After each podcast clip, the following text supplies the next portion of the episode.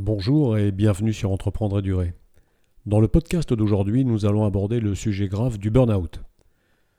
Beaucoup de choses ont été dites ou écrites sur le sujet, mais il me paraît utile d'y apporter un regard complémentaire pour faire ressortir les spécificités d'un burn-out chez un chef d'entreprise. Alors pour commencer, le burn-out c'est quoi? Il a été mis en évidence dans les années 60 aux États-Unis, puis il a été défini par l'OMS dès 1969. Le burn-out ne doit surtout pas être confondu avec une dépression. Il n'est pas évident à diagnostiquer car autant on entre en dépression, autant le burn-out est un processus long qui peut prendre des années, avec une succession de phases où l'état de la personne va s'aggravant. Autant on médiatise les burn-out des salariés, autant ceux des chefs d'entreprise sont moins connus, souvent parce que le chef d'entreprise va avoir tendance à le cacher. Parmi les chefs d'entreprise les plus concernés, Citons les agriculteurs dont le nombre de suicides défraie régulièrement la chronique. Alors, un burn-out, comment ça se passe? La première phase du burn-out, c'est un excès d'enthousiasme qui va amener la personne à s'impliquer au-delà du raisonnable et à se donner des objectifs irréalistes. La deuxième phase, c'est celle qui va être celle de l'épuisement physique et émotionnel. Comme on est de moins en moins efficace, on essaie d'en faire de plus en plus, et c'est l'engrenage infernal. La troisième phase est celle du détachement. C'est en fait une réaction de défense de la personne qui va se manifester par de l'indifférence, voire du cynisme. La quatrième phase est celle de l'autodénigrement. La personne se sent inefficace, inutile, et cela la met dans une situation de fragilité qui a parfois des conséquences dramatiques. Quels sont les signes avant-coureurs d'un burn-out? Eh bien, ils sont multiples, et tous ne vont pas se manifester chez une personne donnée mais l'apparition de plusieurs d'entre eux doit servir de sonnette d'alarme. Cela peut commencer par du stress, de l'anxiété et s'accompagner par des troubles du sommeil. Puis arrive le manque de concentration dans ce que vous faites, l'impatience, l'irritabilité envers vos collaborateurs. Vous vous demandez ce que vous faites là, vous vous dites que vous seriez mieux ailleurs. Et puis ensuite, vous commencez à ressentir un sentiment d'épuisement physique, psychologique dès le lever. Vous faites des efforts surhumains pour simplement animer une réunion. Vous êtes morose et vous attendez impatiemment la fin de la journée. Vous avez de plus en plus de mal à décider, ce qui en tant que chef d'entreprise est très embêtant. Attention, en tant que chef d'entreprise, nous sommes soumis à de multiples stimulations qui peuvent aussi nous aider à cacher ce sentiment de lassitude, voire d'épuisement, et ainsi à le minimiser. Passons maintenant aux causes du burn-out chez un chef d'entreprise, elles peuvent être différentes de celles d'un salarié.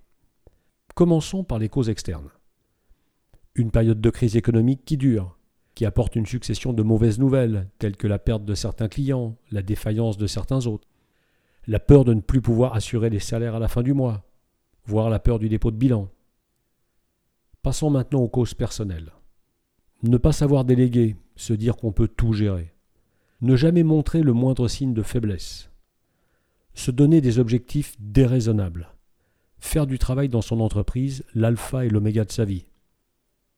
Voyons maintenant comment on peut l'éviter. Le chef d'entreprise a un privilège, c'est celui de pouvoir gérer son temps. Alors autant en profiter. Une ou deux fois par semaine, aménagez-vous un temps pour vous. Prenez trois heures et faites ce que vous aimez.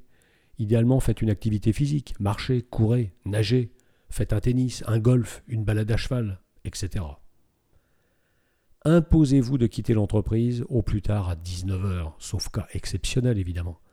Le travail que l'on fait à partir de 19h, c'est souvent bidon. On tourne en rond sans vraiment faire quelque chose d'efficace. Si c'est pour prendre un verre, autant le prendre chez vous ou dehors avec des amis. Vous avez une équipe, alors appuyez-vous sur elle. Donnez des responsabilités à vos collaborateurs, ils n'attendent que ça, ils vous le rendront. Faites des breaks réguliers. Vous croyez vraiment que si vous vous absentez quelques jours, voire une semaine tous les trimestres, le monde et votre entreprise vont s'écrouler? Attention, l'erreur que peut faire un chef d'entreprise, c'est que penser que le burn-out, c'est pour les personnes fragiles, ça ne le concerne pas, qu'il est au-dessus de ça. Alors qu'il y a probablement plus de burn-out chez les chefs d'entreprise que chez les salariés. Pour mémoire, chez ces derniers, les enseignants et les personnels de santé sont les plus touchés. Voyons maintenant ce que l'on peut faire si cela arrive. La première chose à faire, c'est de ne pas nier son état, de ne pas en avoir honte, parce que cela va vous permettre d'anticiper. Bien sûr, il va vous falloir vous arrêter. Et rappelez-vous, plus vous vous arrêterez tôt, plus vous reviendrez vite. N'hésitez pas à expliquer ce qui se passe à votre entourage professionnel, car vous risquez d'être hors jeu pendant des semaines, voire des mois, et vous aurez besoin d'eux. Organisez votre absence, identifiez dans votre équipe là où les personnes qui vont, sinon vous remplacer, du moins prendre en charge les tâches qui vous incombaient. Tout ne sera pas négatif. Vous allez découvrir chez certains des qualités qui vont trouver à s'exprimer. Laissez-les faire. Votre priorité est de vous rétablir. Bien sûr, faites-vous soigner. Le repos ne va pas suffire. Médecins, psychothérapeutes vont être là pour vous aider à vous reconstruire. Et, surtout, à retrouver l'envie de travailler. Ils décideront si votre repos doit être complété par des médicaments, des anxiolytiques, des antidépresseurs. De toute façon, une activité physique, des exercices de relaxation, style sophrologie, yoga, vous aideront probablement. Dernière chose à prendre en compte, il faut éviter la rechute. Imaginez que vous ayez vécu un burn-out et que vous en soyez sorti. La question maintenant, c'est de ne pas rechuter. Selon certains, entre 30 et 40% des personnes rechutent, ce qui n'est pas rien. Je conseille le livre de François Baumann qui s'appelle L'après burn-out, qui me paraît particulièrement pertinent. Il indique quelques-uns des pièges qui conduisent vers une récidive. 1. Se remettre au travail trop vite, parce qu'on est boosté par les médicaments, donc visiblement tout va bien. 2. Ne pas remettre en question les ambitions et les habitudes qui ont provoqué le burn-out. 3.